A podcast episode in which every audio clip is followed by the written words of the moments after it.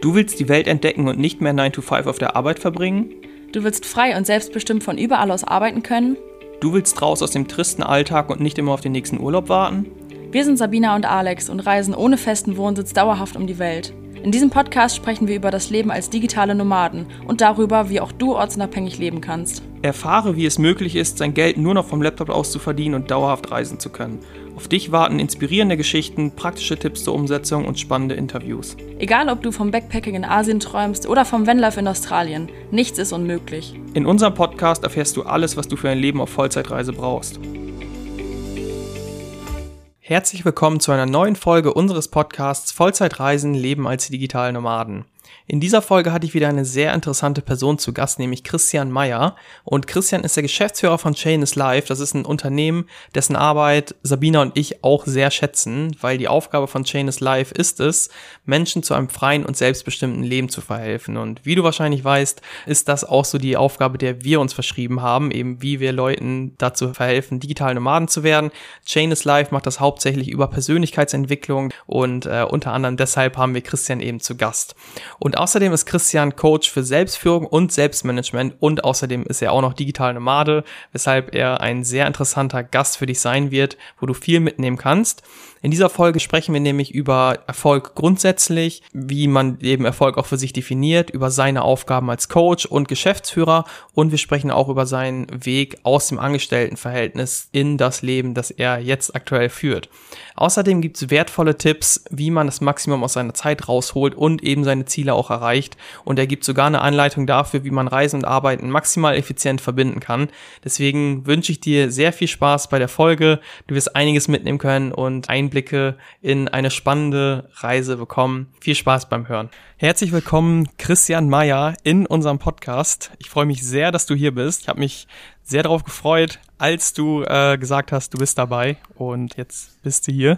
Danke für die Einladung. Sehr gerne. Und ähm, ich habe dich gerade schon kurz vorgestellt und ein bisschen darüber erzählt, wie dein Leben gerade aussieht, wer ist Christian Meyer. Aber ich denke, du kannst das wesentlich besser erklären, als ich es kann.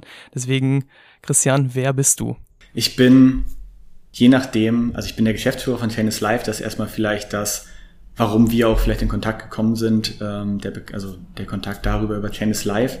Ähm, ich bin Coach für Selbstmanagement beziehungsweise Selbstführung, ähm, habe ein Coaching im Bereich finanzielle äh, Intelligenz, also helfe Menschen auch dabei, ähm, ihre persönlichen Finanzen in den Griff zu bekommen und bin je nachdem, wer fragt, bin ich halt ganz, ganz viele Rollen. Also auch für meine Mitarbeiter nehme ich natürlich eine andere Rolle ein als jetzt für dich. In dem Moment bin ich hier Podcast-Gast.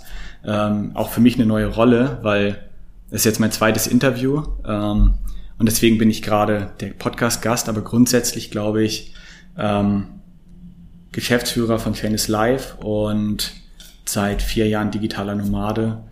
Ähm, ganz, ganz viele Facetten, auf die wir auch noch eingehen, aber das ist so die Zusammenfassung Geschäftsführer, Coach und heute freudiger und ein bisschen aufgeregter Podcast-Gast. Sehr, sehr, sehr interessant. Also deswegen unter anderem äh, habe ich mich eben auch so äh, auf dich als Gast gefreut und ich finde es auch ähm, bemerkenswert, dass du jetzt zum Beispiel als Geschäftsführer von Chain is Life, als Coach, dass also grundsätzlich einfach, dass Menschen dann trotzdem, wenn sie was Neues machen, immer noch ein bisschen aufgeregt sind. Also für mich ist zum Beispiel Podcast jetzt so komplett mein Spielplatz. Ich bin gar nicht mehr aufgeregt. Ich weiß aber, wie es beim ersten Mal noch war, als ich auf dem Podcast zu Gast war.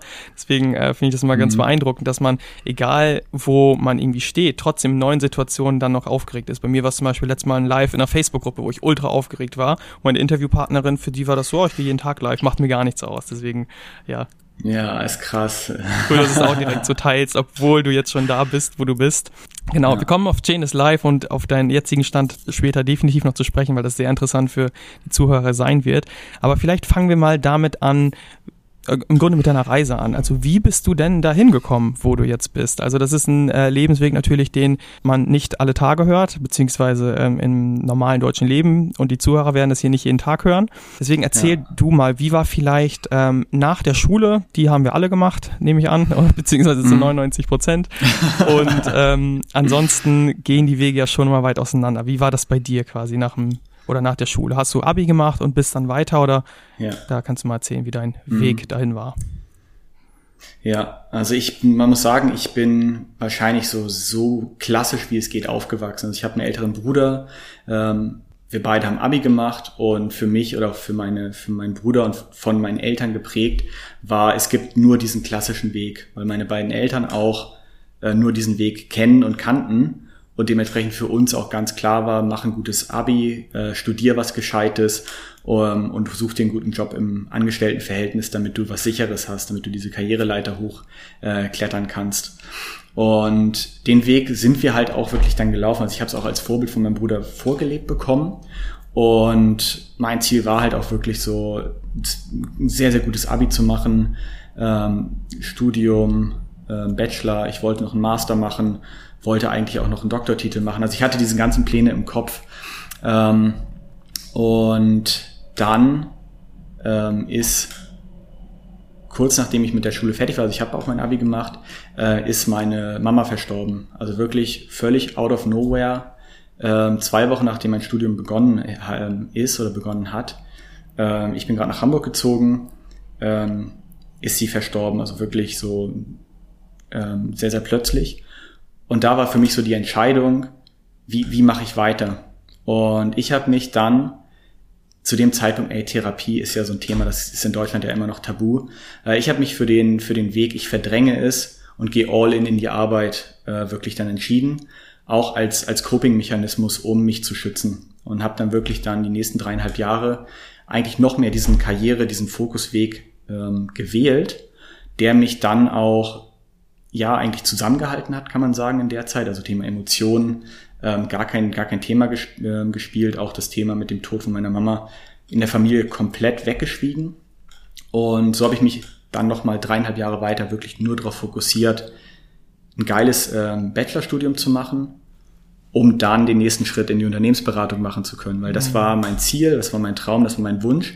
Und den habe ich auch komplett ähm, erreicht. Das heißt, äh, 1er Abi, 1er Bachelor, also 1, nicht, nicht 0, sondern äh, 1,6, 1,9 und dann Unternehmensberater. Und hat auch alles funktioniert. Also ich habe ja auch in der Gesellschaft, auch nach den gesellschaftlichen Standards funktioniert. Mhm. Ähm, ich, ich hatte jetzt rückblickend betrachtet das Glück, dass ich seit meinem Studium aber mit Misha zusammengearbeitet habe. Also ich habe als Werkstudent bei ihm angefangen und hatte ihn immer als Mentor.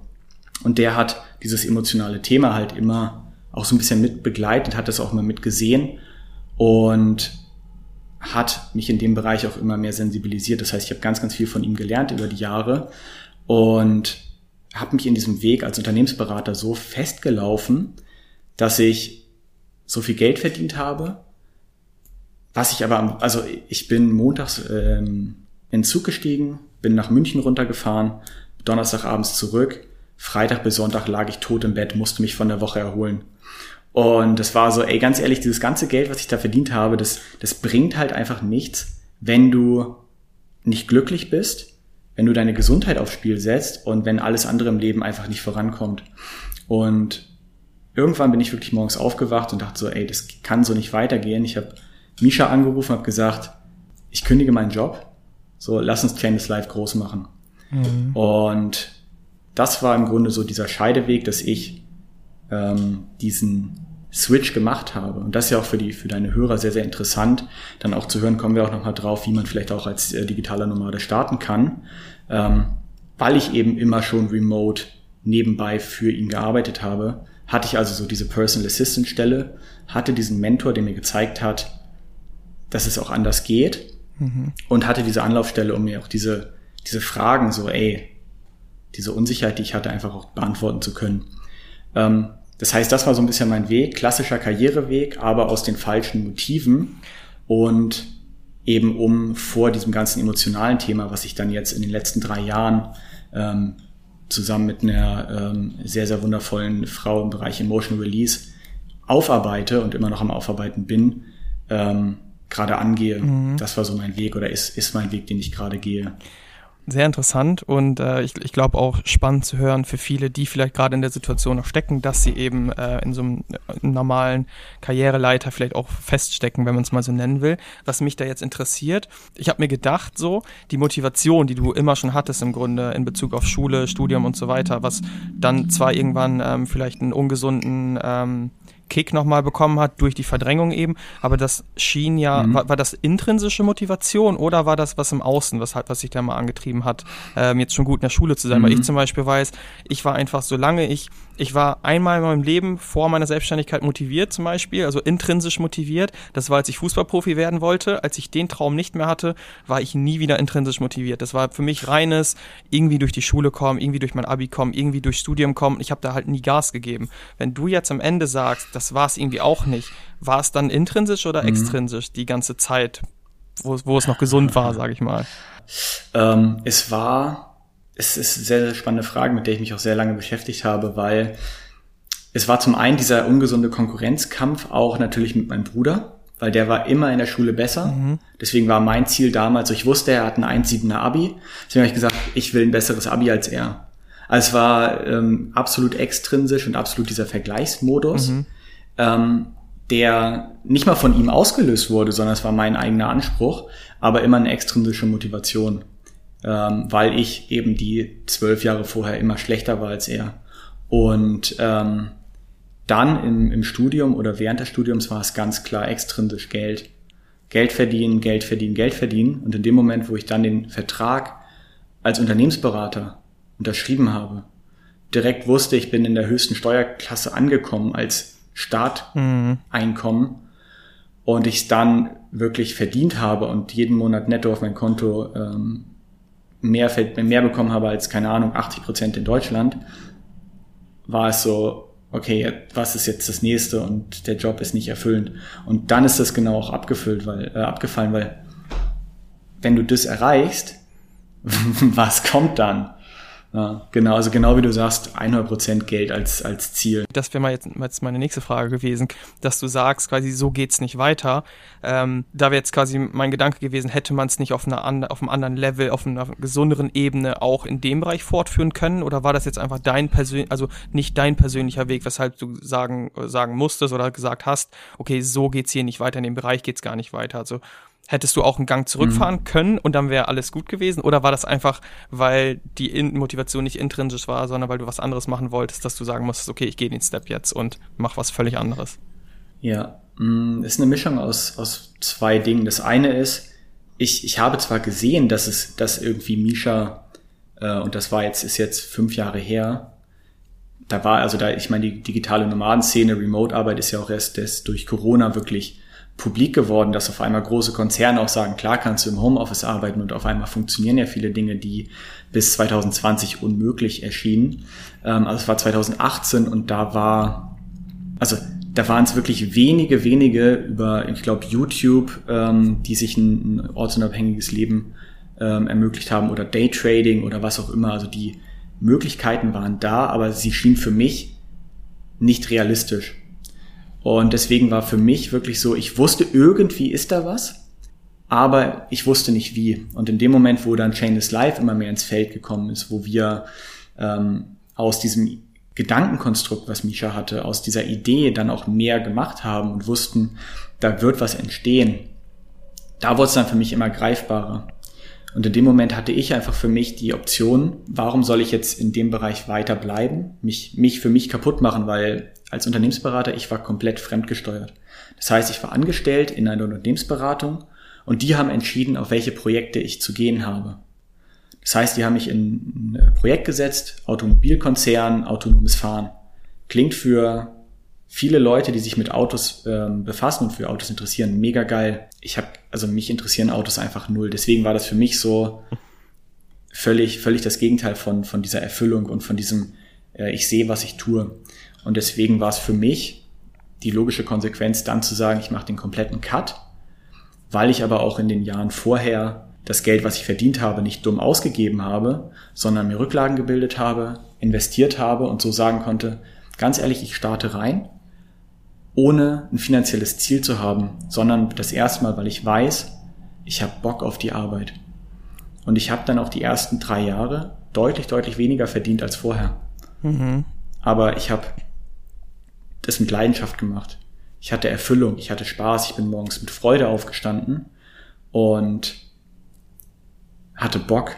Ich war in dem Moment, wo ich gekündigt habe und morgens mich hingesetzt habe, gearbeitet habe und abends gesehen habe, was habe ich da erschaffen, was habe ich geschafft, was habe ich getan, ging es mir, also ging es mir besser, ich war glücklicher, ich war zufriedener, mein Stresslevel war weg. Und Geld war auf einmal nicht mehr, nicht mehr relevant, weil ich mir gar keine Dinge mehr kaufen wollte, um mich irgendwie abzulenken. Ja. Ganz, ganz spannender Prozess. Ja. ja. Ja, Ich sehe da auch einige Parallelen. Also wir waren nie in so, also wir haben die Kar Karriereleiter noch nie erklommen, weil wir quasi nach dem Studium direkt losgegangen sind. Trotzdem ähm, mit diesem Bewusstsein im Grunde, dass, also und so geht's auch vielen unserer Kunden und ich denke auch vielen unserer Zuhörer, dass sie einfach die die Möglichkeit nicht wahrnehmen, also die, die es für jeden gibt, weil ich habe auch lange gedacht, so mit ähm, Sport und Geografie studiert, auf Lehramt kann ich online nicht machen, gibt's für mich nichts. Ich wusste, es gibt Leute, aber mhm. ich habe eher so die, vielleicht mal ins Ausland gehen, vielleicht mal ein Sabbatical machen. Ich habe das alles nicht gesehen so und jetzt mit diesem Bewusstsein, das wir jetzt haben und ich glaube, es, es kommt auch immer mehr eigentlich, weil es eben präsenter wurde, wie du schon sagst, durch Corona. Trotzdem haben viele, also wissen viele nicht, dass es für sie möglich ist. So, also jeder kann ja quasi fast überall leben. Gerade, also ich spreche jetzt so von deutschem Publikum. Ne? Also ich sage jetzt nicht, dass ähm, ja. irgendwie aus ähm, benachteiligten Ländern da jeder einfach irgendwie seine Selbstverwirklichung angehen kann, aber wir als irgendwie Deutsch oder der deutschsprachige Raum, wir können das ja alle tun. Man muss nur eben seine Möglichkeiten irgendwo begreifen. Mhm. Deswegen äh, sehr interessant, dass es bei dir auch so war, obwohl du auch äh, Misha dann schon auch äh, länger an deiner Seite hattest und auch zu dem ähm, Change im Grunde mit deiner Arbeit, obwohl du weniger verdient hast, dass es mehr Spaß gemacht hat. Ich dachte auch lange, lange, Arbeit also das ist auch ein Mindset, so im Grunde, was ich auch von meinen Eltern so ein bisschen mitbekommen habe oder grundsätzlich der Gesellschaft. Arbeit kann keinen Spaß machen, Arbeiten muss keinen Spaß machen und come on, niemals werde ich, werde ich morgens aufstehen, werde Bock haben auf meine Arbeit. Das dachte ich auch, bis ich selbst ja. halt äh, auf einmal auch gemerkt habe, okay, das, was ich mache, das hat einen Impact. Ich, ähm, wenn ich mehr Gas gebe, dann komme ich voran und ich mache das gerne und wenn ich dann abends irgendwie darauf schaue, was ich an dem Tag geschafft habe, dann wow, so das, das ist einfach ein geiles Gefühl. Deswegen äh, kann ich dich da sehr gut verstehen und jetzt auch mal schön, dass äh, die Zuhörer hier auch mal hören, auch von einer anderen Person, dass es wirklich so ist, weil wir sagen das auch immer, aber wir können hier viel erzählen, aber wenn andere Leute das erzählen, ist es glaube ich mal sehr interessant zu sehen, dass obwohl du weniger Geld verdient hast am Anfang, das trotzdem sich so angefühlt hat. Und da würde ich auch vielleicht mal gerne direkt auf dein ähm, jetziges Berufsleben vielleicht zu sprechen kommen. Was ist es denn letztendlich? Also wie sieht dein Leben gerade aus, dass du sagst, du stehst morgens auf, du hast ein gutes Gefühl, du hast Energie, guckst abends zurück? Ja, hm. Ja. Ähm, es ist tatsächlich, es ist immer noch sehr, sehr vielseitig, weil wir uns ständig weiterentwickeln auch bei Chainless Life. Das heißt, die Sachen, die ich heute mache, sind nicht repräsentativ für die Dinge, die ich nächstes Jahr mache. Weil aktuell sind wir in Vorbereitung für einen Plattform-Launch. Das heißt, wir bauen gerade ein komplett neues Produkt. Das heißt, für mich in dieser aktuellen Phase, ähm, also grundsätzlich Tagesablauf, morgens mache ich immer das Wichtigste für mich selber. Das heißt, was ist für mich die wichtigste Sache des Tages? Grundregel Nummer eins, um weiter, also um voranzukommen im Leben. Egal, ob ich angestellt bin, ob ich Selbstständiger bin, ob ich Unternehmer bin.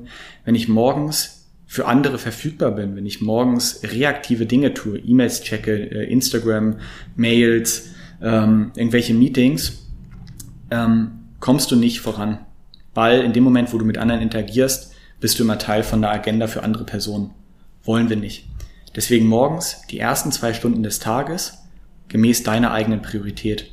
Und wenn du angestellt bist, investier und du aber das Ziel hast, voranzukommen, investier die ersten zwei Stunden entweder vor der Arbeit, bau dir eine Selbstständigkeit nebenbei auf, oder wenn du sagst, das ist mein Unternehmen, da habe ich richtig Bock drauf, block die ersten zwei Stunden des Tages bei deiner Arbeitszeit, kommunizier das natürlich mit deinen Kollegen und tu das, wofür du wirklich bezahlt wirst. Wenn du nicht weißt, wofür du bezahlt wirst, frag deinen Chef.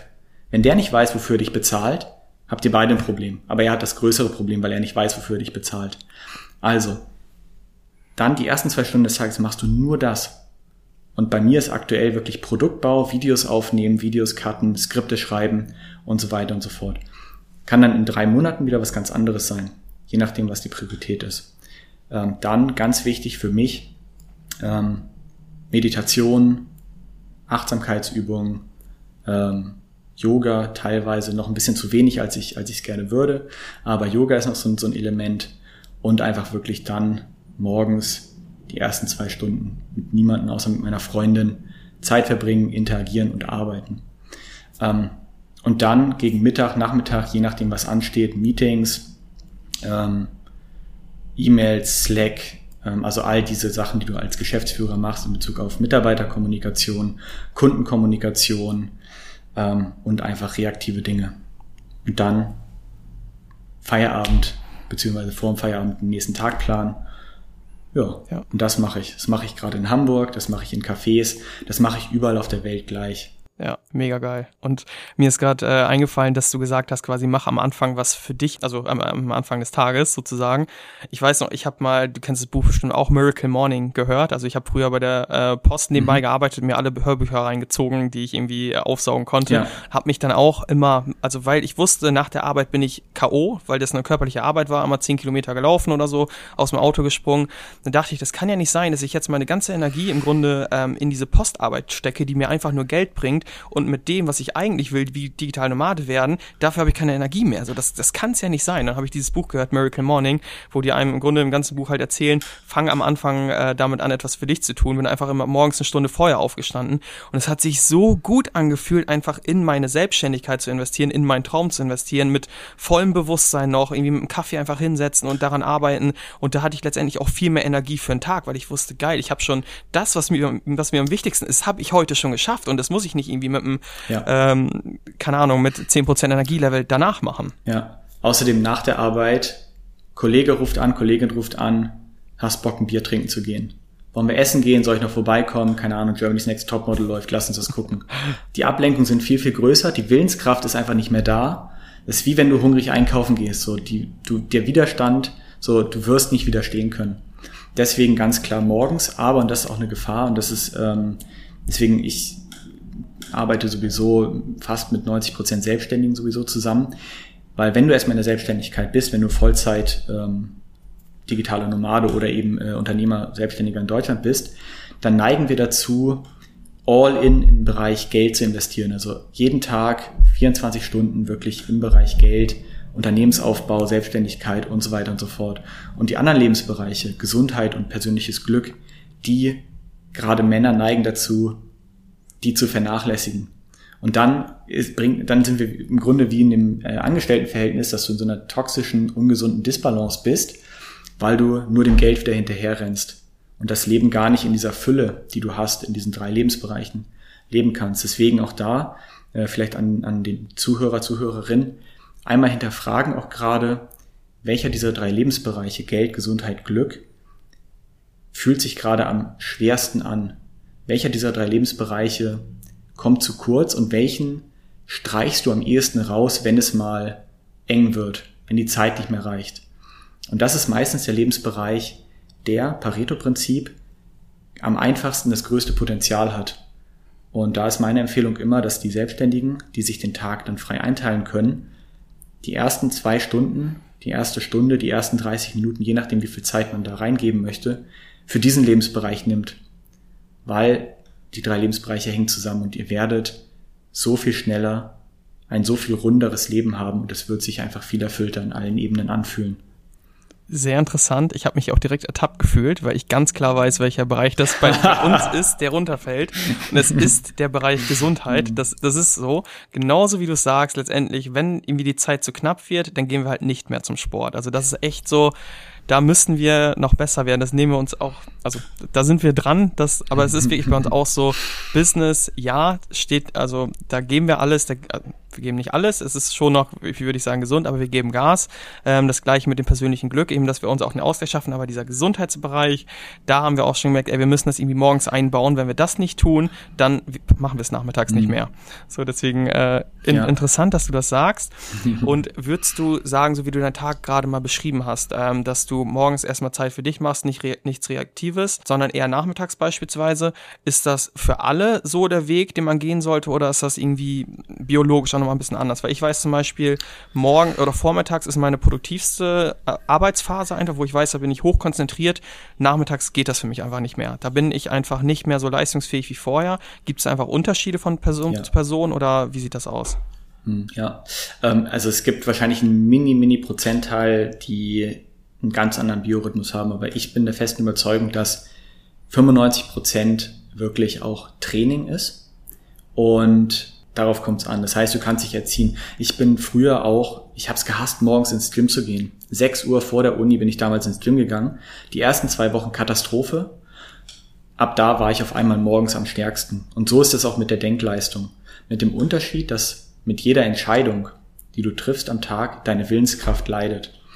Und wenn du keine Willenskraft mehr hast, dann triffst du scheiß Entscheidungen. Deswegen wichtige Entscheidungen, wichtige Meetings, wichtige ähm, Präsentationen immer so früh wie möglich am Tag legen, beziehungsweise, wenn es abends sein muss, vorher nichts anderes machen. Wenn ich Coachings habe, ähm, mein erster Coaching-Call äh, 14 Uhr, ich mache morgens keine Deep Work Session mehr, weil an dem Tag meine Kunden sind meine Priorität. An dem Tag gönne ich mir morgens easy Entspannung, spazieren gehen, Ruhe, mache aber nichts, weil die Willenskraft dann da ist. Und deswegen ähm, die produktivste Zeit ist ja auch die Zeit, wo ich weiß, ich werde nicht gestört. Und morgens wirst du halt einfach in der Regel viel, viel seltener gestört als nachmittags. Ähm, jetzt glaube ich, habe ich einen Teil der Frage nur beantwortet. Ähm, den zweiten Teil, glaube ich, darfst du mir nochmal wiederholen. Ich glaube, im Grunde hast du es eigentlich beantwortet. Also das war quasi, ähm, ob, ob okay. das für äh, Menschen einfach unterschiedlich ist, so dass du sagst, okay, äh, für die einen, die könnten am besten morgens Reaktives machen, die anderen äh, nachmittags. Aber so mhm. wie ich es verstanden habe, wäre das schon so, wie du. Okay, ja.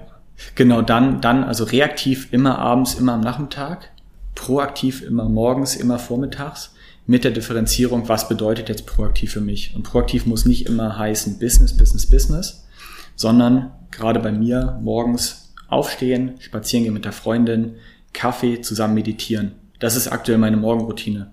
Und das ist absolut im Bereich Glück angesiedelt, persönliche Erfüllung, Quality Time, Beziehung. Das mache ich, bevor ich an die Arbeit gehe. Und das ist für mich gerade das Wichtigste.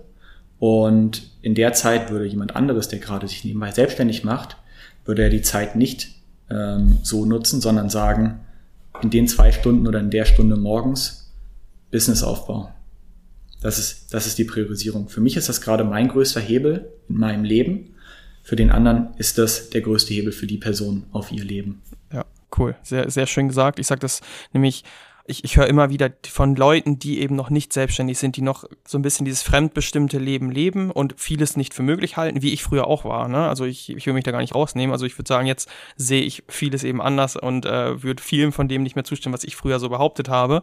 Ähm, ich sehe aber immer wieder, mhm. dass halt Leute sagen, und du weißt es ja am besten, ähm, mit dem, was du auch eben coachst, so, jeder hat 24 Stunden Zeit. Und wer mir sagt, ich habe keine Zeit, um ein Business aufzubauen, der strukturiert seinen Tag eben einfach nicht gut genug oder priorisiert eben die Dinge einfach auch nicht gut genug oder äh, nicht richtig. So. Ja. Deswegen ähm, mhm. schön, dass du auch sagst, ja, dann setze ich halt morgens hin. Das sage ich auch halt selbst unseren Coaching-Teilnehmern, die sagen, ja, irgendwie ich habe diese Woche ähm, nicht so viel geschafft, weil ja, dann setze ich halt morgens hin, wenn du irgendwie abends arbeiten musst. So deswegen, es gibt ja Lösungen dafür, das zu strukturieren und äh, deswegen gut, dass du auch mal sagst, genau. ganz selbstverständlich sagst du das hier jetzt gerade, ja, dann setze ich morgens hin. Ja, und da ist man halt vielleicht mal irgendwie, äh, muss man sich erstmal überwinden die ersten Tage, aber dann fühlt sich auch einfach gut an, das zu tun. Ja. Ja, es gibt einen, also es, es gibt einen Geheimtipp für Erfolg und das ist ein Plan. So, der ist nicht geheim, das ist auch kein Tipp, sondern ist einfach eine Grundvoraussetzung. Deswegen sage ich, Erfolg ist planbar, weil es, wenn man in irgendeinen anderen Lebensbereich schaut, du wirst, also du bist immer dann erfolgreich, wenn du einen Plan hast. Ich gehe ins Gym, ich kann rumtrainieren und ich werde irgendwie ein paar Erfolge erzielen. Wenn ich einen strikten Plan habe, der zu mir passt, der auf meine Bedürfnisse angepasst ist, der auch auf meine Ziele angepasst ist, habe ich den kürzesten Weg. Beim Schwimmen genauso. Ich habe einen Plan. Was will ich erreichen? Ähm, in, in allen Lebensbereichen, wenn man mal drauf schaut, alle, die wirklich erfolgreich sind, langfristig nachhaltig, da steckt ein Plan hinter. Das heißt, du hast mal ein paar Leute, die haben durch Glück irgendwie im Lotto gewonnen, aber die werden meistens genauso schnell auch wieder arm. Und das ist so das, was du brauchst. Und genau, was du sagst, wenn du es wirklich willst, investier Zeit in die Planung für deinen Weg. Das heißt, ja, ich muss morgens mich hinsetzen oder am Sonntag oder am Wochenende als Angestellter und schauen, wie sieht meine nächste Woche aus und das ein bisschen vorplanen und mir auch realistische Ziele setzen und sagen, was ist denn für mich jetzt in dieser Woche realistisch erreichbar, basierend auf meinem Zeithorizont, den ich habe. Natürlich kannst du nicht so viel schaffen, wie wenn ich nicht arbeiten gehen muss oder wenn ich komplett selbstständig bin. So. Und das einzuplanen und dann jeden Tag das abzuarbeiten, fühlt sich dann, wie du sagst, geil an. Ich mache jeden Abend mein, mein Häkchen, Dopamin, ich komme voran, ich erreiche wieder einen Meilenstein. Bestes Gefühl, was es gibt. Geil, ja. Ich, ich kenne das mit den, ich habe einen Masana-Kalender, wo ich immer meine Aufgaben abhake. Und ich da irgendwie meine zehn Aufgaben alle abgehakt habe, geiles Gefühl. Mit jeder einzelnen sogar schon. Ähm, deswegen ja. kann, kann ich bestätigen, dass sich das äh, sehr gut anfühlt. Und ich höre jetzt bei dir sehr viel Expertise raus, natürlich, was das Ganze angeht. Was du, du wirkst sehr strukturiert, organisiert, klar, logisch. War der Christian mhm. Meyer, der damals gekündigt hat und gesagt hat, kommen wir bei uns Chain Live auf, auch schon so? Oder wie bist du da hingekommen, wo du jetzt bist? Also wie war quasi deine Entwicklung von wir bauen Chain Live auf zu dem, ich bin jetzt Geschäftsführer und bin auch Coach? Ja, es war schon immer so. Das okay. ist tatsächlich, ähm, also wir machen auch ein paar Tests bei uns ähm, bei Tennis Live. Äh, Charakterstärke, ich habe 100% Vorsicht. Das ist so, das ist so meine Top-Charakterstärke, wo viele sagen, oh, vorsichtig als Unternehmer, so wie, wie funktioniert das? Ähm, aber vorsichtige Leute haben immer einen Plan und vor allem Plan B. So, das heißt, ich sehe immer schon Dinge, die schieflaufen könnten, bevor sie überhaupt angefangen haben zu laufen und kann schon gegensteuern und schauen, sind die noch auf dem richtigen Weg. Ähm, Planung, auch da wieder. Plus mein Charaktertyp, ich bin super blau, also sehr rational.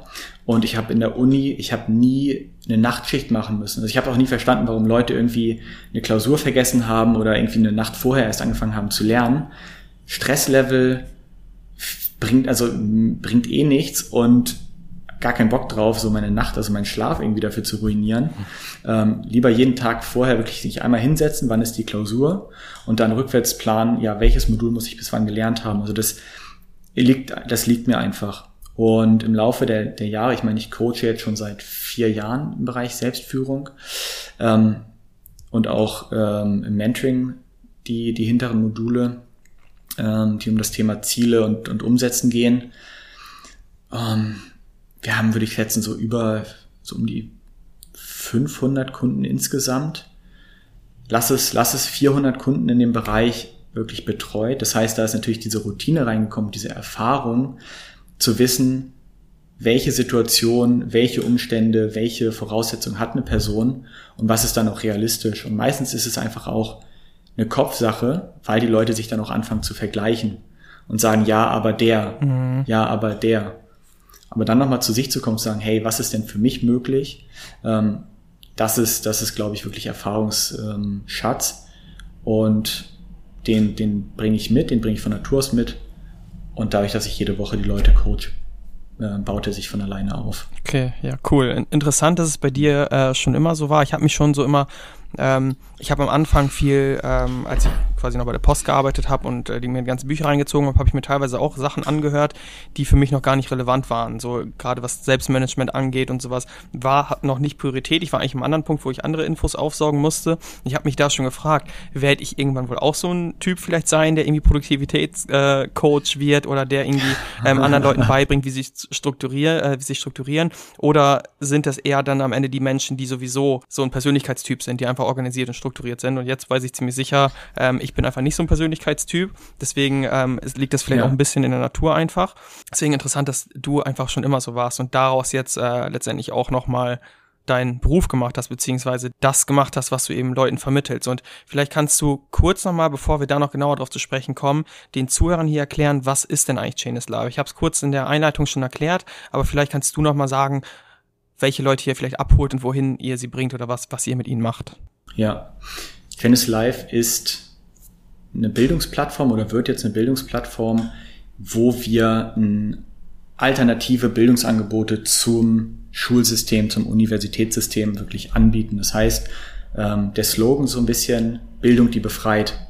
Und befreit im Sinne von die Dinge, die du wirklich brauchst, um nicht, nicht dich aus Deutschland abmelden zu wollen oder dich nicht irgendwie selbstständig oder Unternehmer machen zu wollen, sondern die dich von diesen ganzen externen und internen Glaubenssätzen und Meinungen und Gedankenkonstrukten, in denen ich ja auch lange gefangen war, weil wir es einfach vorgelebt bekommen von allen Seiten, ähm, dich davon loszulösen und für dich die Entscheidung zu treffen.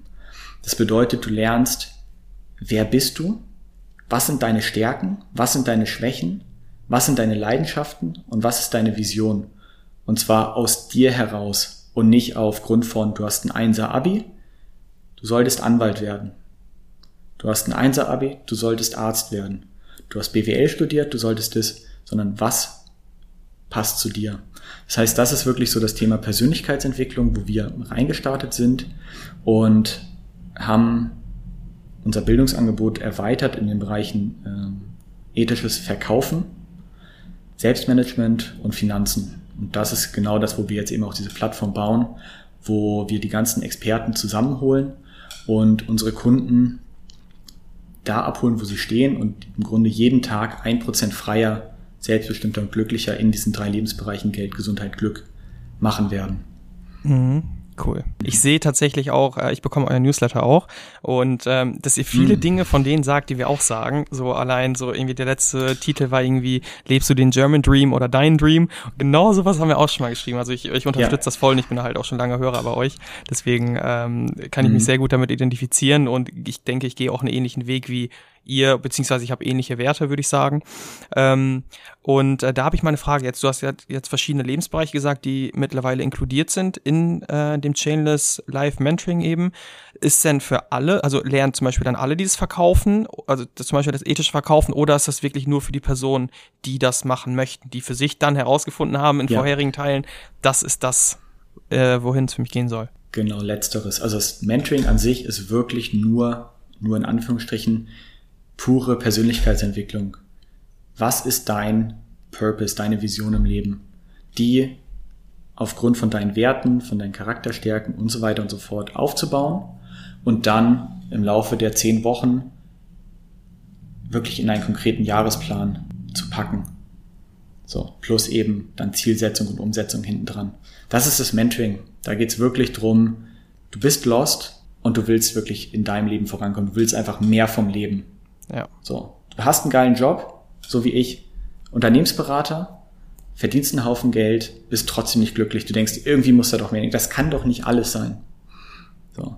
Das ist, das ist wirklich das, und da, da reden wir auch nicht rein. Also wir sagen dann auch nicht, verkaufen wäre für dich oder das wäre für dich oder das brauchst du, sondern das ist genau ja das, was wir nicht wollen, sondern dass der Kunde oder die Kundin in dem Fall ihre eigene Entscheidung trifft und sich selbst anfängt zu vertrauen, dass sie ihre Entscheidung auch richtig treffen kann. Wir haben dann diese Angebote, wo wir sagen, unserer Meinung nach gibt es drei Dinge im Leben, die du wirklich brauchst, um langfristig erfolgreich zu werden. Das ist einmal das Thema Persönlichkeitsentwicklung, herauszufinden, was willst du tun und diese Leidenschaft eben auch zu entwickeln.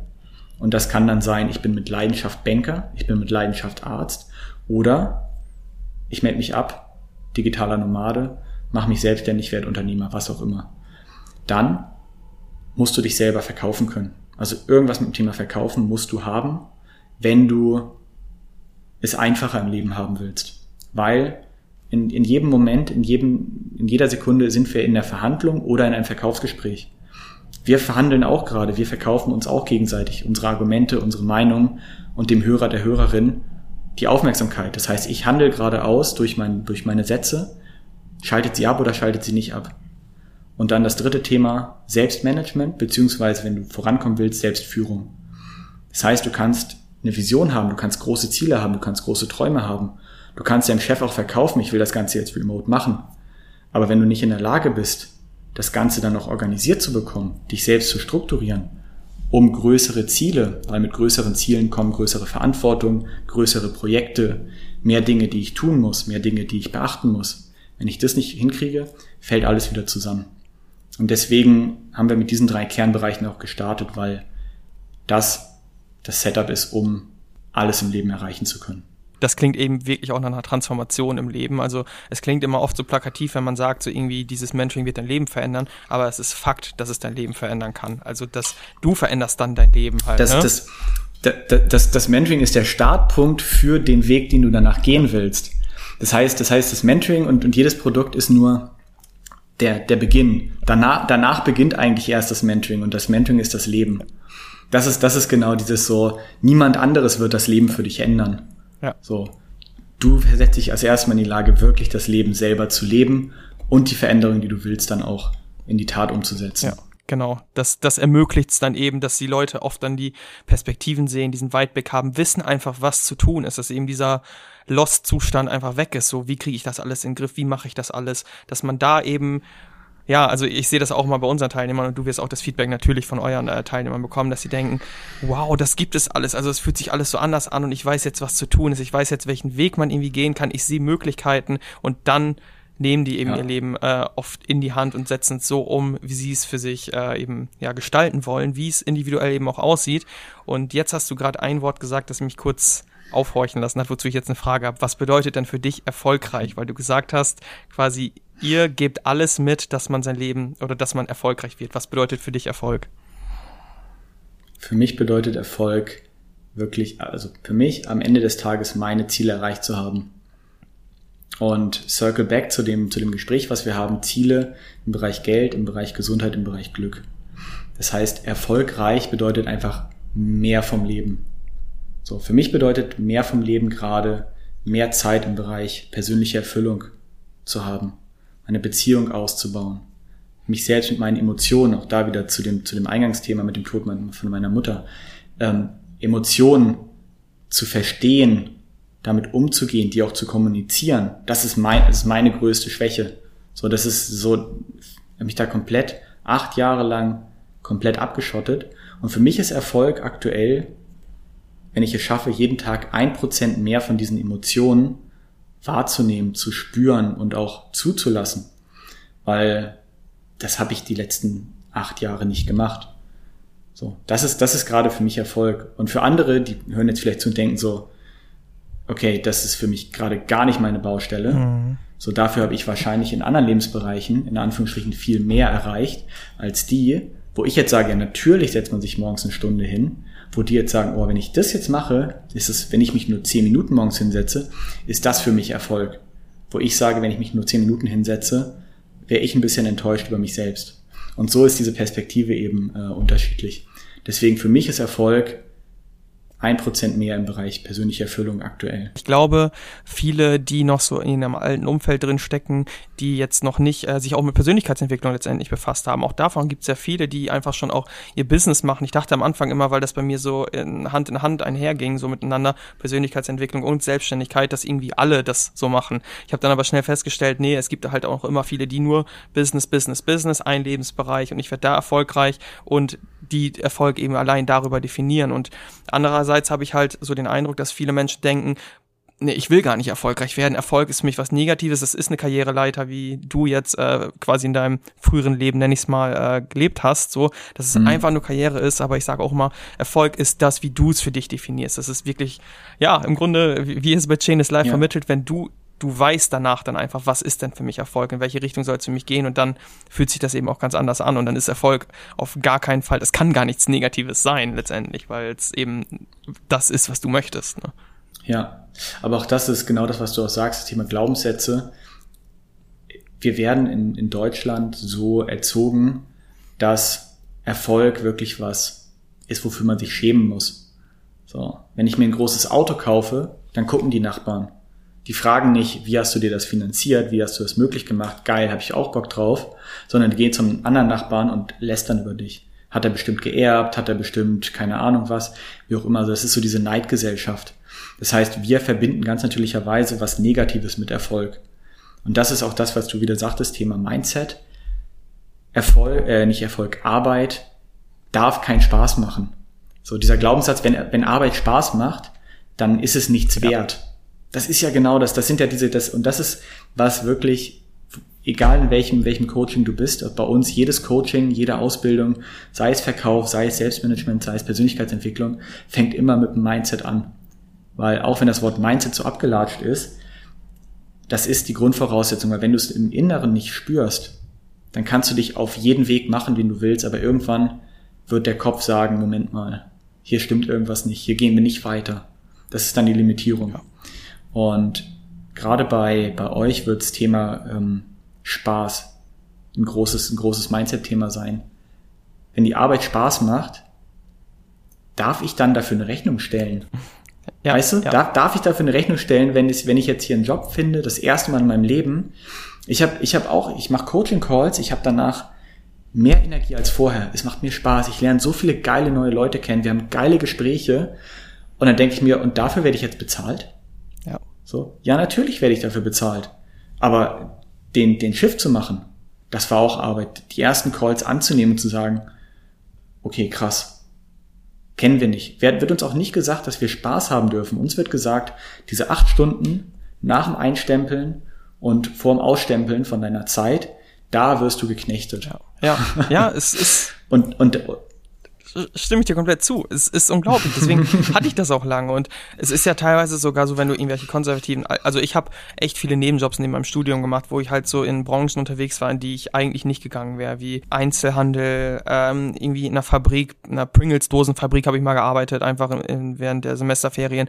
Und da war das wirklich quasi so, wer lächelt, der arbeitet gerade nicht richtig. Oder wer irgendwie sich hinsetzt, während er nichts zu tun hat, der arbeitet auch nicht richtig. So irgendwie, da gab es keine Ressourcen sparen oder sowas, dass du irgendwie einen Fuß auf einen äh, Hocker stellst, während du an der Maschine wartest, die läuft oder so. Deswegen mhm. finde ich es auch ganz wichtig, mal zu sagen, dass es Arbeit eben wirklich Spaß machen kann, dass man gerne aufsteht und dass man sogar jetzt wie du, wo du jetzt auch deine Leidenschaft da wahrscheinlich im Coaching gefunden hast, einfach danach mit mehr Energie rausgehst. Geht mir genauso. Also ich habe das auch so. Ich, ich bin nicht irgendwie gleichgültig danach oder ähm, boah, endlich geschafft, sondern ich habe ich will da was machen noch so. Ich habe Energie, okay, was mache ich als nächstes ja. und äh, gehe ich jetzt noch irgendwo hin oder so. Deswegen, das fühlt sich für mich auch ganz anders an als zum Beispiel, als ich als Lehrer gearbeitet habe, worauf ich hingearbeitet habe oder hinstudiert habe und dann als Aushilfsjob das schon gemacht habe. Völlig anderes äh, Level an äh, Erfüllung letztendlich für mich auch und an, an Spaß. Ja. Und jetzt hast du gerade gesagt, in deinen Coaching-Calls eben, Fühlst du dich danach auch so besser? Du lernst viele geile Leute kennen. Was coachst du denn eigentlich in dem Bereich, in dem du eben coachst? Also ich schätze mal, mhm. bei Chain is Life hast ja. du gesagt, hast du auch Calls und du selbst bist ja auch noch mhm. Coach. Dein Instagram-Account heißt ja. auch äh, Flow State Productivity. Deswegen erzähl doch mal, was ist das, was du Leuten mitgibst? Ja, ganz klassisch das, was oder ganz direkt das, was ich vorhin gesagt habe, Thema Erfolg ist planbar. Das heißt, was, was ich mache mit den Leuten ist, ich erarbeite über sechs Wochen den Plan, den er oder sie braucht für ihren Erfolg. Das heißt, die, die Voraussetzungen sind unterschiedlich.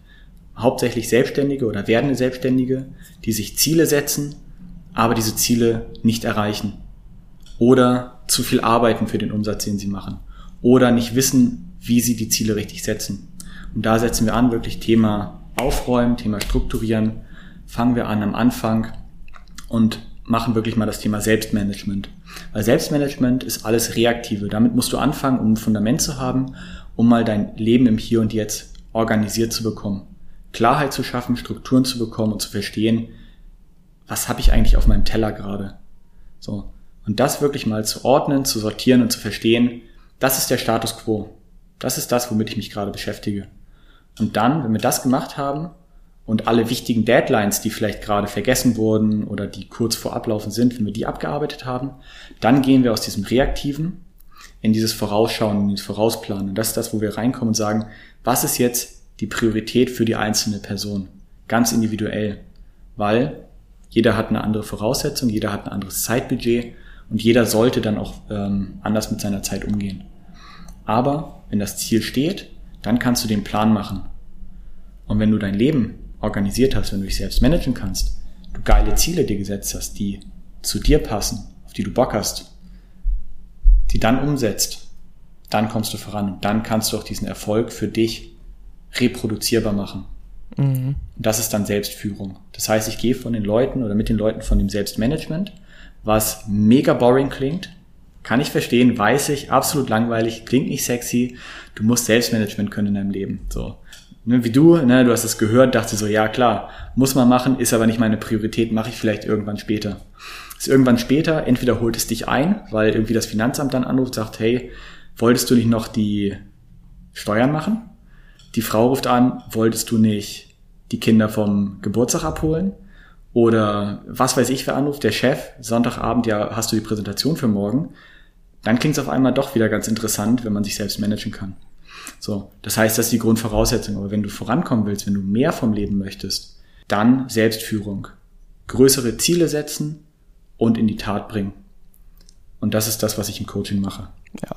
Ich, ich, ich glaube tatsächlich auch, dass es klingt nur für die Leute vielleicht langweilig, die noch nicht den Wert ein, einerseits davon erkannt haben oder noch nicht in dieses Quadrat wichtig und dringend reingekommen sind. Also wir haben nämlich auch, wir haben es tatsächlich äh, am Anfang, glaube ich, ähm, den Wert davon vernachlässigt in der Selbstständigkeit, weil irgendwie alles noch ging. Wir wären hundertprozentig auch schneller ähm, und angenehmer vorangekommen, wenn wir zum Beispiel ein Coaching schon bei dir am Anfang gebucht hätten.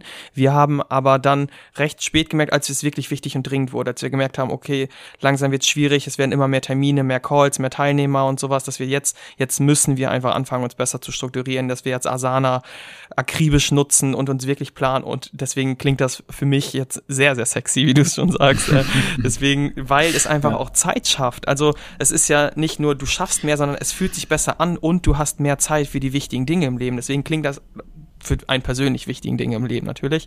Deswegen ähm, finde ja. ich absolut wichtiger Bereich, den du da mhm. äh, abdeckst, der auch viel verändert wahrscheinlich. Ja, absolut. Aber auch genau wie du sagst, auch bei euch musste erstmal so, oh shit, da ist irgendwas kurz davor kaputt zu gehen, um den Wert zu erkennen. Ja.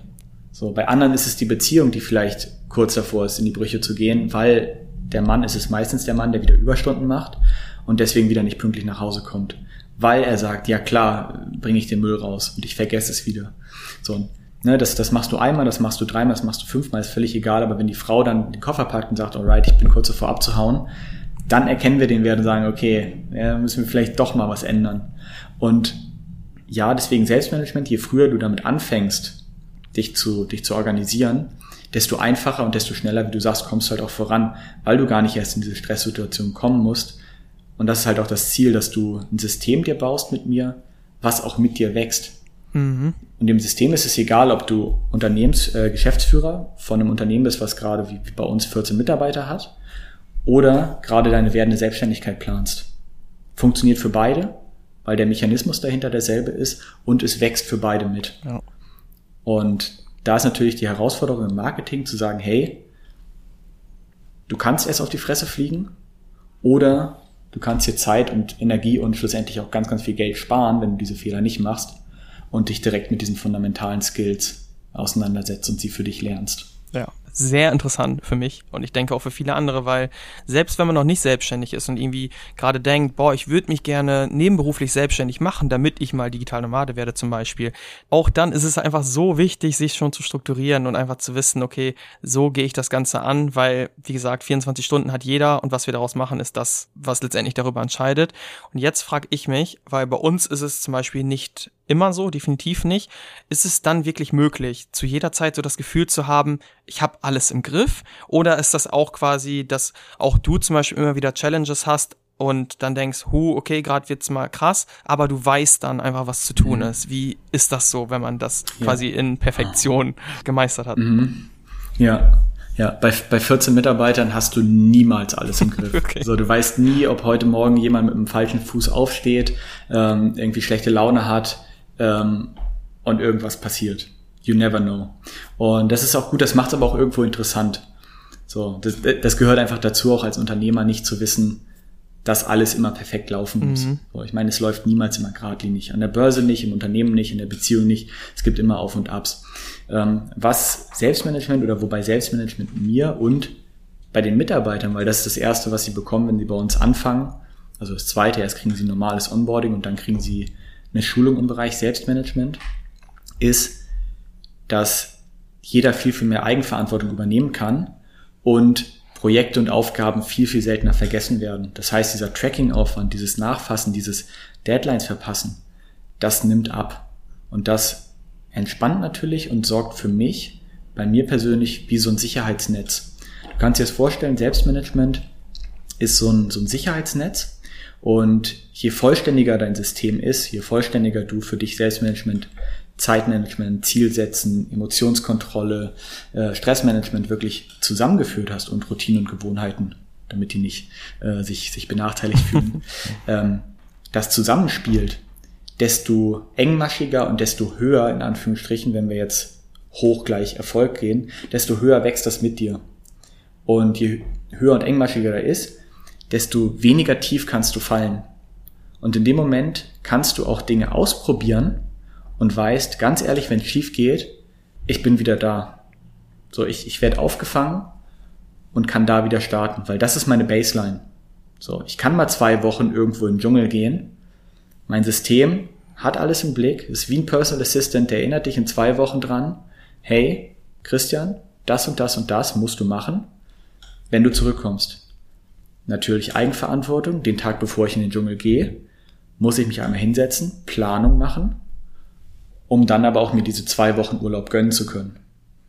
So, wenn ich das mache, dann kann ich aber auch in dem Urlaub wirklich abschalten, weil ich weiß, ich komme zurück und mein System sagt mir direkt, das ist heute wichtig, das sind die Termine und bitte denk dran, gieß noch die Blumen, wenn du vor, äh, wenn du nachher ins Feierabend gehst. Ich muss sagen, äh, es klingt immer sexier für mich, wie du äh, das beschreibst, wie das Ganze dann aussieht, wenn man das eben gemeistert hat. Also ähm, gerade für digitale Nomaden würde ich sagen, und da wäre auch direkt vielleicht meine nächste Frage ähm, an dich, kann man diese Routinen wirklich so oder dieses System wirklich so aufbauen, auch wenn man schon unterwegs ist oder wenn man irgendwie reisen will und Arbeit einfach verbinden will, kann man das so effizient machen auch wie, also im Grunde äh, handhaben, wie wenn man an einem Ort ist? Oder würdest du sagen, ein bisschen Abstrich gibt es da, aber trotzdem immer noch eben mhm. auf einem hohen Level? Ähm, provokative Gegenfrage, was ist die Alternative? so, das, das Ding ist, ich kann ja entweder die ganze Zeit irgendwie versuchen, mir Dinge zu merken, oder ich habe ein System, was sich Dinge für mich merkt.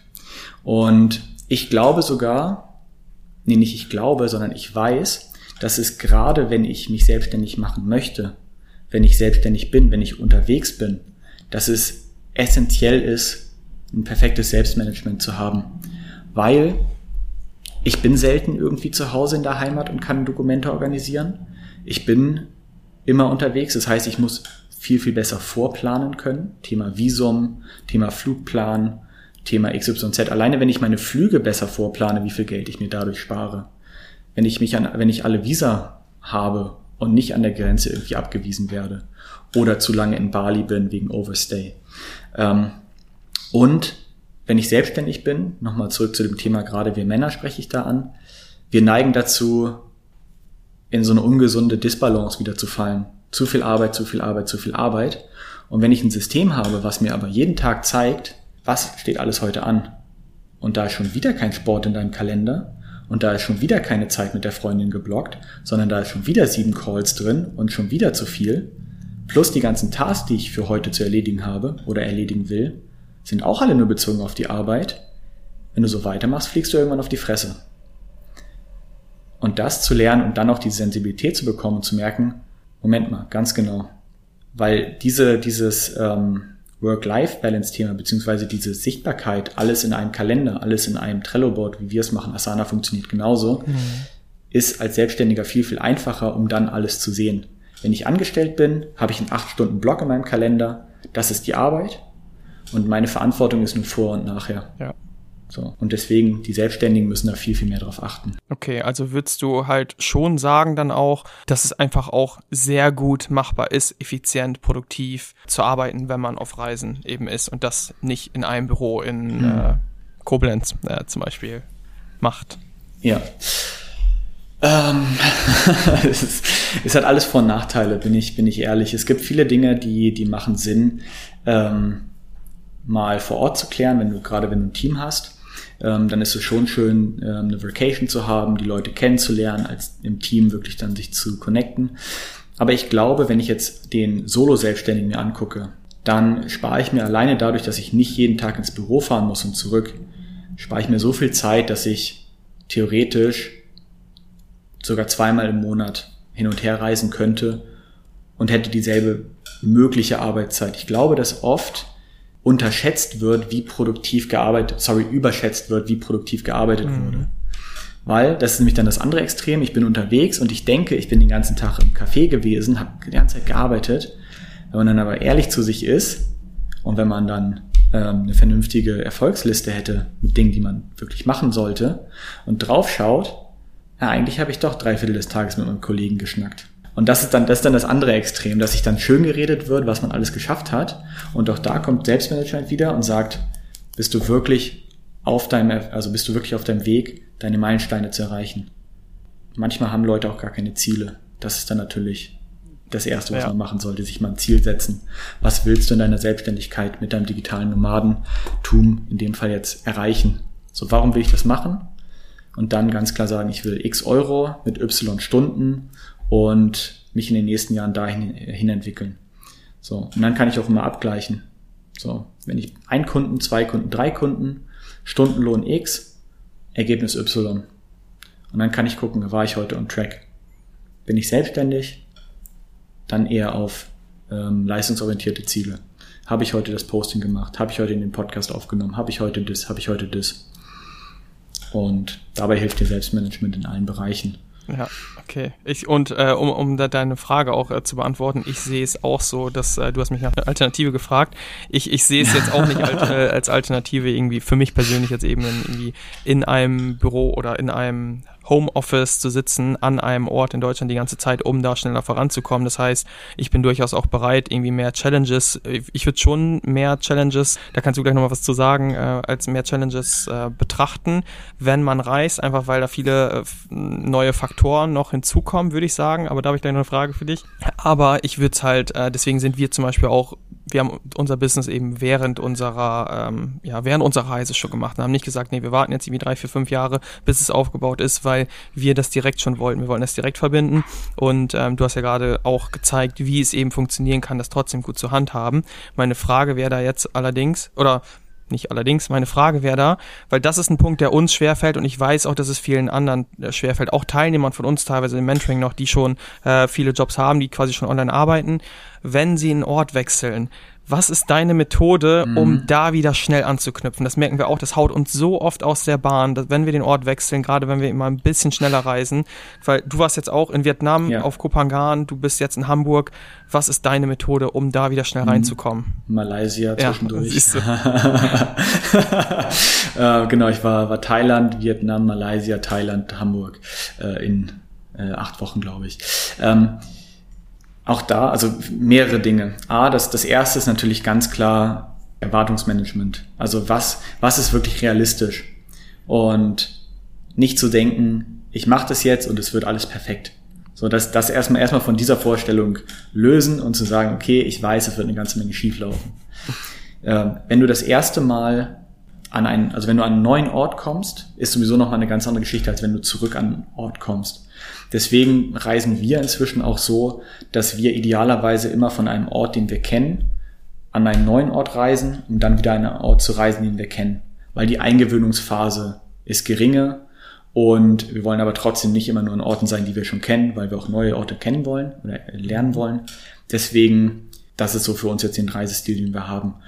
Und dann ist äh, das, das Allerwichtigste auch da wieder Planung, so dass du dir vorher hinsetzt, wann werde ich den Ort wechseln was sind die Dinge, die ich vorher, bevor ich losfliege, wirklich noch machen sollte. Schaue, habe ich irgendwie Termine, habe ich Deadlines, die in diesen, in dieser Eingewöhnungsphase dann, dann laufen?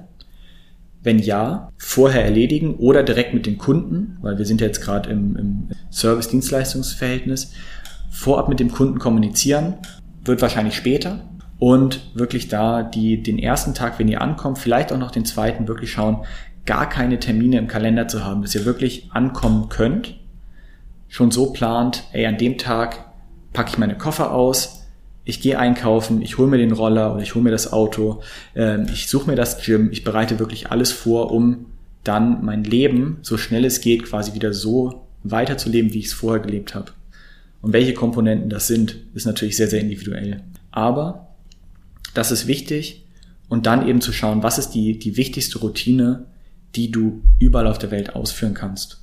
Bei uns ist das wirklich die Morgenroutine. Das ist, also wir reisen mit unserem eigenen Kaffee, haben unsere Mühle dabei, machen wirklich jeden Morgen ganz Kaffee-Nerd-mäßig unseren Kaffee, meditieren und je nachdem, wie das Wetter ist, gehen wir entweder spazieren oder halt nicht.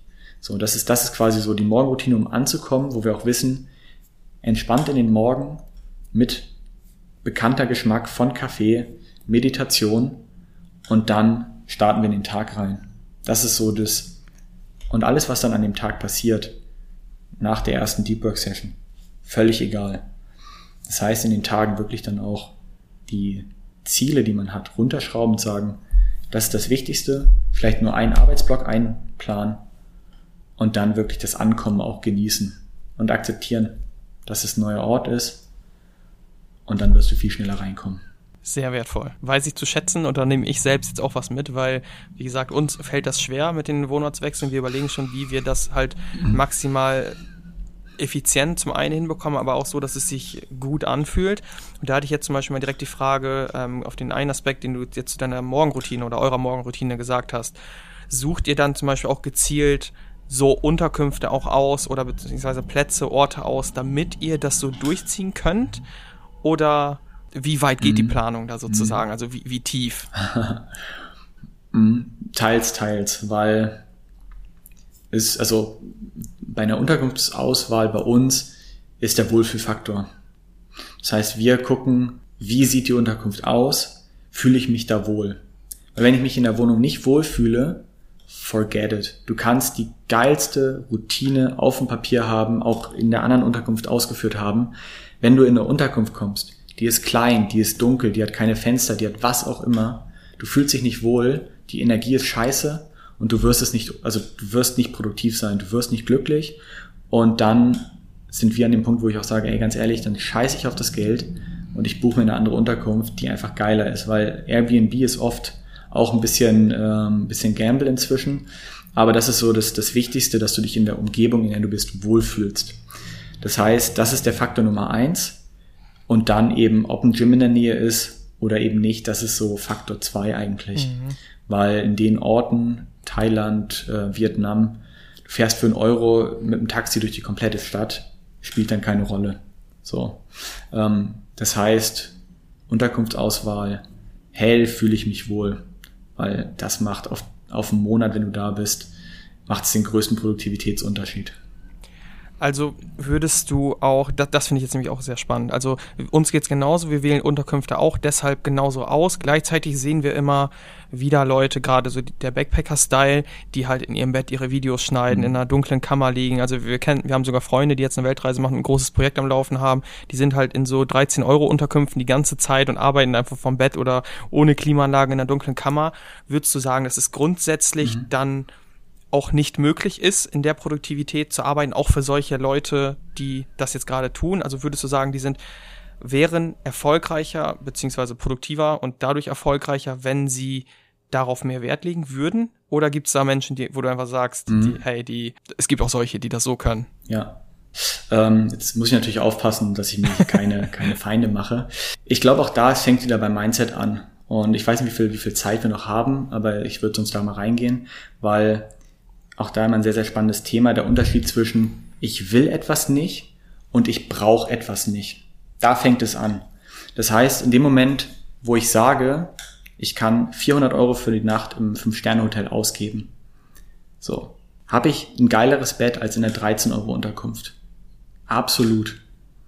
Und dann ist wirklich die Unterscheidung zwischen ich will das nicht oder ich brauche das nicht. Es gibt ganz, ganz viele Leute, die sagen, die brauchen das nicht. Und das ist gesund, das ist gut. In dem Moment, wo ich sage, ich will das nicht, wehre ich mich gegen einen der Grundsätze der Wirtschaft, nämlich Wert schaffen. Weil in dem Moment, wo ich sage, ich will das nicht, wäre ich mich dagegen in der Lage zu sein, diese 400 Euro irgendwann ausgeben zu können. Das heißt, unser Verstand gibt uns selber nicht mehr die Erlaubnis, das Budget und das Einkommen irgendwann zu haben, diese 400 Euro die Nacht ausgeben zu können. Mhm. So. Brauche ich jede Nacht Fünf-Sterne-Hotel. Absolut nicht. Fühle ich mich im Fünf-Sterne-Hotel trotzdem wohler? Auf jeden Fall. So, das ist erstmal die, die Grundunterscheidung. Es gibt ganz viele Leute, die auch produktiv sind im 13-Euro-Hostel. Auf jeden Fall. Wären die Leute automatisch produktiver, wenn sie in der Suite im Fünf-Sterne-Hotel wohnen würden? Muss nicht sein. Kann aber sehr, sehr gut sein. Und das ist auch wieder eine Frage des Annehmens und des, des Wollens kann ich auch sagen, ich erlaube es mir, erfolgreich zu sein und mir diesen Luxus auch zu erlauben. So, jetzt mit Absicht zwei extreme mhm. Beispiele. Das bedeutet, ähm, das ist mal die eine Unterscheidung und die zweite Unterscheidung ist natürlich auch die Art der Arbeit. Ähm, ich würde jetzt mal davon ausgehen, dass wenn ich ein 40 Zoll Monitor habe, vielleicht eine, ähm, eine gute Maus, eine geile Tastatur, vielleicht auch einen zweiten Bildschirm, kann ich dann schneller Videos schneiden als wenn ich es auf dem MacBook Air mache. Ich würde mal schätzen, ich bin kein, also ich schneide Videos nicht, deswegen würde ich sagen, ich glaube schon. Ja.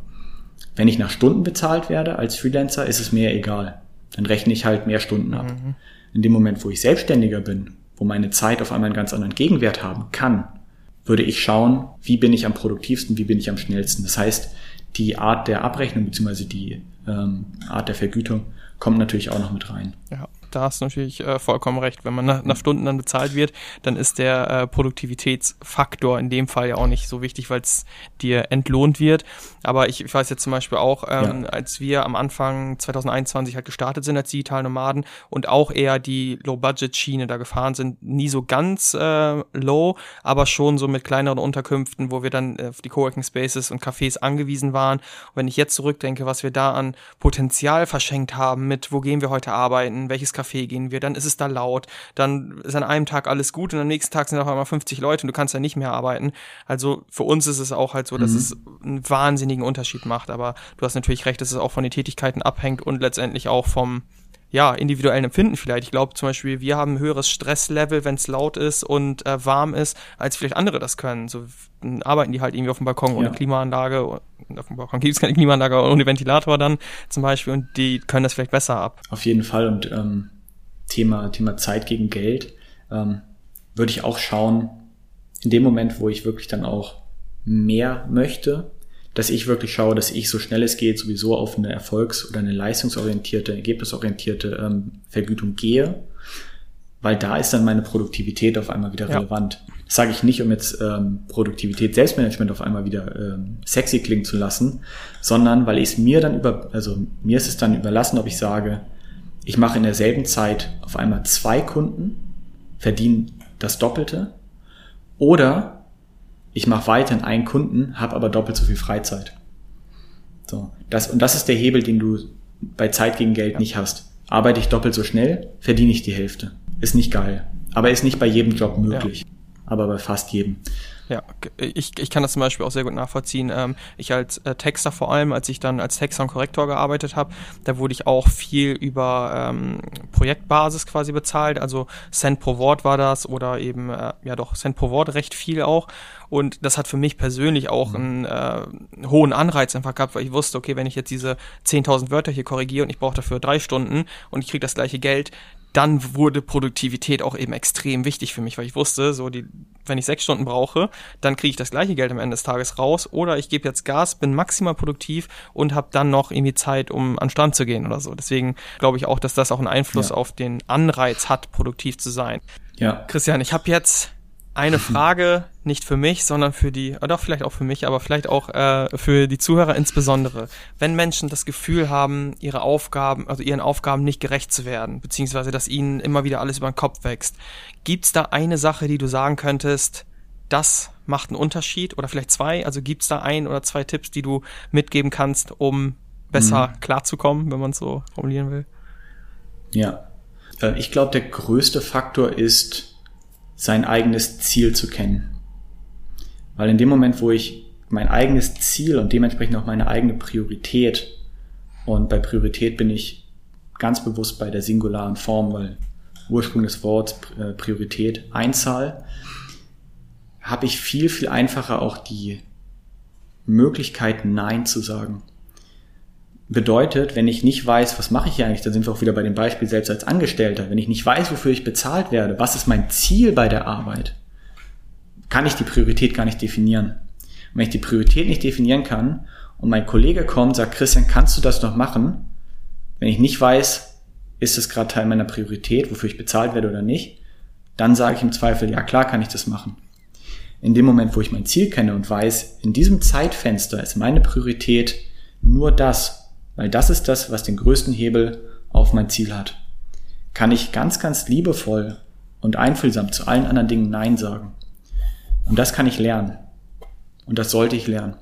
Weil in dem Moment, wo ich Nein zu jemand anderem sage, sage ich Ja zu mir. Andersrum gesagt, in dem Moment, wo ich Ja zu jemand anderem sage und es sehr, sehr wahrscheinlich nicht zu meiner Priorität passt, sage ich Nein zu mir selbst. Und je mehr Neins ich zu mir gebe, desto tiefer wird mein Selbstbewusstsein, desto tiefer wird mein Selbstvertrauen und desto weniger Wert, äh, Selbstwert habe ich in dem Fall. Das heißt, ich priorisiere alles andere über mich selbst und komme mit meinem Ziel, mit meinem Leben nicht voran. Sehr, sehr wertvoll. Christian, viele werden das wahrscheinlich sehr interessant gefunden haben, da gehe ich stark von aus und ich auch. Wo kann man dich finden? Wo findet man mehr von so wertvollen Infos einfach, um sich besser strukturieren zu können, um mehr das Gefühl zu haben, sein Leben im Griff zu haben, seine, das überblicken zu können? Ja, ja. Ähm, Instagram, hast du selber schon gesagt, Flow State Productivity. Das ist der Kanal, da ähm, gibt es alles um das Thema Selbstmanagement, Selbstführung, Produktivität. Und dann coming soon, je nachdem, wann ihr das hört, äh, Chainless University. Ähm, da werde ich auch Selbstmanagement und Finanzen lehren, coachen. Ich darf, wir dürfen ja nicht sagen, wir sind eine Bildungsanstalt, weil das sind wir nämlich nicht. Ähm, wir sind explizit Bildungsträger, der nicht vom Staat ist. Aber auf der Tennis University werde ich eben auch mit diesen Themen ähm, Videokurs und Live-Calls äh, zu erreichen und zu finden sein. Alles klar. Wir verlinken es auch nochmal in den Shownotes. Also lieber Zuhörer, liebe Zuhörerin, Chainless University wird noch nachgetragen, aber du hast es jetzt auf jeden Fall gehört. Ähm, ansonsten äh, gibt's mhm. alle Kanäle von äh, Christian in den Shownotes verlinkt. Und ich bedanke mich an dieser Stelle für dieses sehr spannende Interview, für dieses schöne Gespräch, das auf vielen Ebenen auch interessant war, nicht nur was Erfolg angeht, sondern auch eben ja, ein Rundumschlag war, meiner Meinung nach, wo, glaube ich, die Zuhörer viel mitnehmen können. Deswegen danke, dass du auch so viele Insights geteilt hast, sowohl auf persönlicher Ebene als auch eben äh, krassen Mehrwert. Danke, dass du hier warst, Christian. Danke für die Einladung, kann ich zurückgeben. Hat mir mega Spaß gemacht. Zweites Interview. Ähm, gerne wieder und vielleicht sehen wir uns ja mal irgendwo auf der Welt. Vielleicht in Teneriffa ähm, persönlich. Würde mich mega freuen. Danke für die Einladung und geile Fragen, mega angenehm. Sehr schön, das freut mich und ich glaube, äh, kein einziger Zuhörer wird irgendwie gemerkt haben, dass du aufgeregt warst.